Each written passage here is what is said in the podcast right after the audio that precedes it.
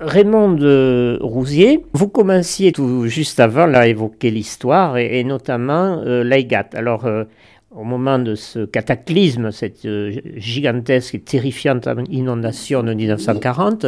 J'avais trois ans. Et est-ce que vous avez des souvenirs de ça dans votre enfance? D'abord le souvenir, euh, la veille de l'inondation, nous sommes partis, ma grand-mère, ma mère et moi-même, euh, ramasser des châtaignes.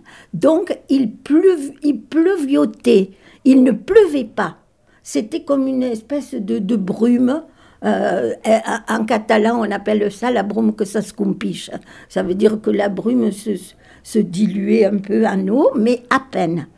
Et puis donc nous avons passé la soirée et puis tout d'un coup tout est arrivé. Alors le souvenir que j'en garde le plus profond, c'est le bruit. Euh, tous ces cailloux, enfin ces, ces roches euh, qui, qui, ont été traînées, drainées par le, par le, le la, rivière Le Caddy. C'était incroyable. C'était, euh, j'ai vécu pendant trois jours comme dans une espèce de brouhaha. Alors, ce que j'ai vu, ma grand-mère habitait dans le village, donc nous sommes tout, tout, tout, toute la ville basse est montée dans le village.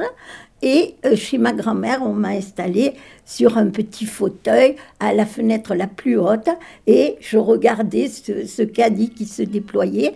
J'ai vu un chalet qui existe encore, qui s'appelle le chalet rouge, où l'eau passait par les fenêtres.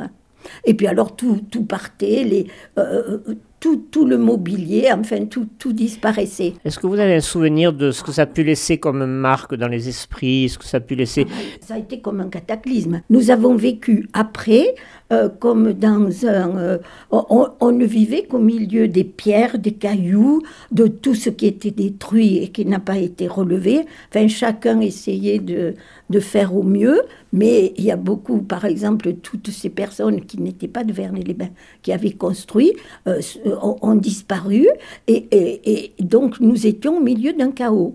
Je me souviens surtout là où euh, maintenant se trouve un bâtiment qui s'appelle l'Éden. Autrefois là, il y avait une superbe villa qui appartenait aux, ouvertures, c'est-à-dire ce, euh, c'était les personnes qui faisaient l'almanach des PTT à l'époque et qui avaient une superbe propriété.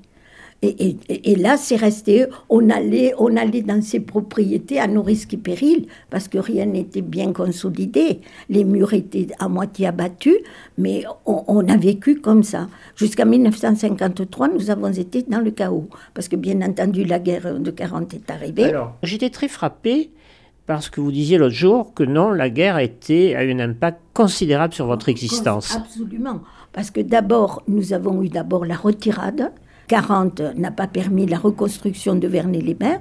Nous sommes restés comme cela jusqu'en 53.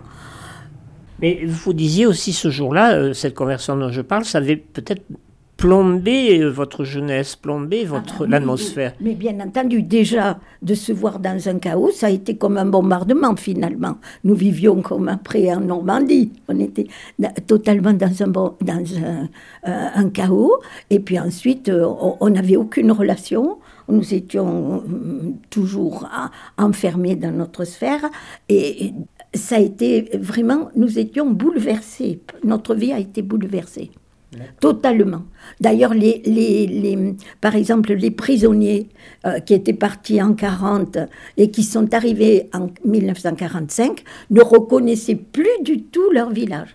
Et Vernet-les-Bains ne s'est jamais relevé, en fait, de, de et de et de, et de l'occupation.